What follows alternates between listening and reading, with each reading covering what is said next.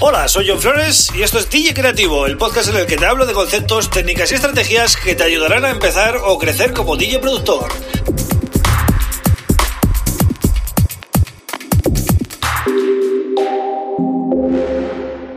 Hola, bienvenido, bienvenida a DJ Creativo. Mi nombre es John Flores y este es el episodio número 58 del podcast.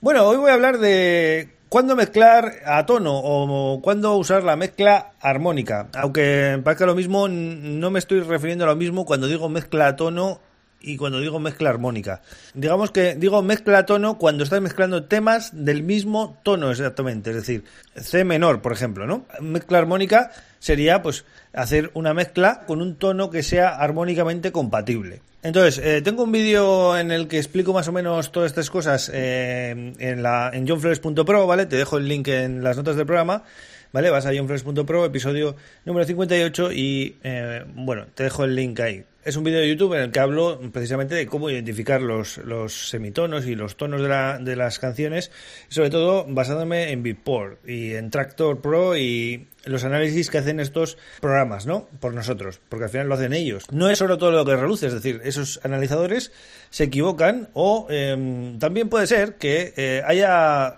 Mm, algunas pistas o algunos instrumentos en el, en el track que de alguna manera les engañen y al final den un resultado erróneo, ¿vale? ¿Cuándo mezclar armónicamente? Pues lo que mejor queda lógicamente es cuando estamos mezclando música melódica, melódica o también puede ser música vocal, pero mm, tiene que haber una fuerte predominancia de la melodía, ¿vale? En la música. No tiene mucho sentido mezclar armónicamente un tecno minimal o sonidos con mucho o temas con mucho sub o estilos que son un poquito más oscuros, más experimentales, más eh, que no tienen unas melodías tan definidas, incluso pueden ser eh, melodías eh, random o melodías eh, que no están ni, siquiera a tono, pero que quedan bien con el contexto del tema. Eso pasa mucho, por ejemplo, en, Minimal.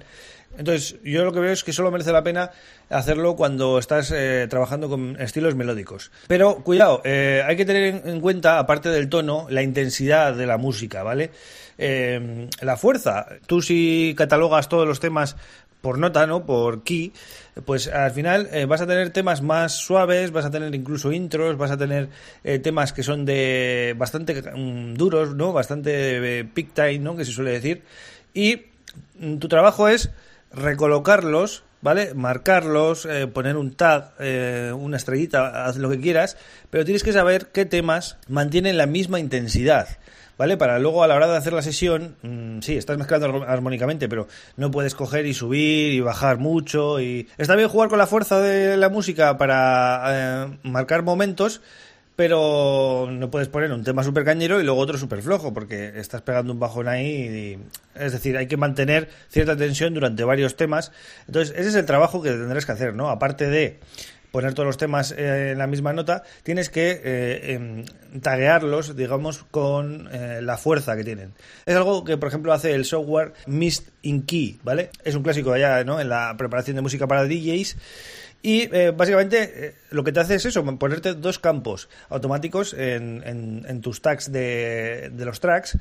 Uno sería la nota y otro sería la intensidad, ¿no? Utilizando la famosa rueda de Camelot, ¿no? Entonces, esto está muy bien. Yo os recomiendo que mezcléis armónicamente siempre que podáis, porque vais a mm, poder trabajar mejor los momentos, la, la, musicalidad ¿no? de la sesión. Y mm, lo que pasa que no vale todo con todo. Es decir, tendréis que hacer pruebas. Y no os digo que os preparéis la sesión, pero sí que tendréis que mm, probar la compatibilidad eh, de los temas, ¿no? Eh, previamente para que eso quede como tiene que quedar, ¿no? Hay días que dicen, no, yo no quiero pinchar armónicamente, yo pincho el tema que creo que es el más adecuado para el momento y tal, ¿no? Bueno, eso está bien, lógicamente somos DJs y tenemos que hacer bailar a la gente, eh, pero cuando quieres ofrecer una sesión musical eh, y con una calidad, eh, si no haces mezclas armónicas, eso no hay quien lo escuche, es decir, no tiene sentido, ¿vale? Otra cosa es que te enfrentes a una pista de baile, que es encima complicada, porque igual no la conoces mucho, o porque hay público variado, entonces sí que tienes que hacer una, una, sesión un poco popurrí. La mayoría de sesiones que podemos encontrar en YouTube, por ejemplo, eh, son sesiones muy bien trabajadas, muy bien cuidadas, muy bien seleccionadas, ¿vale? A nivel eh, musical y a nivel también armónico en muchos casos. Porque lo que se trata es de demostrar que tienes gusto a la hora de mezclar. En cambio, cuando estás en una sesión de una discoteca, pues lógicamente ahí tienes que entrar ahí em, con, todo, ¿no? Y a veces tienes que tirar de temas como DIN que sabes que funcionan.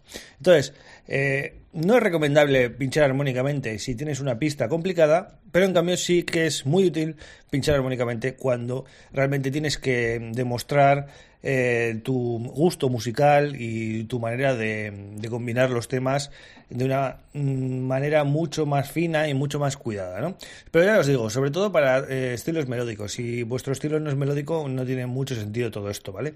Digamos que eh, hay que saber cuándo pinchar armónicamente y cuándo pinchar simplemente el tema que toca.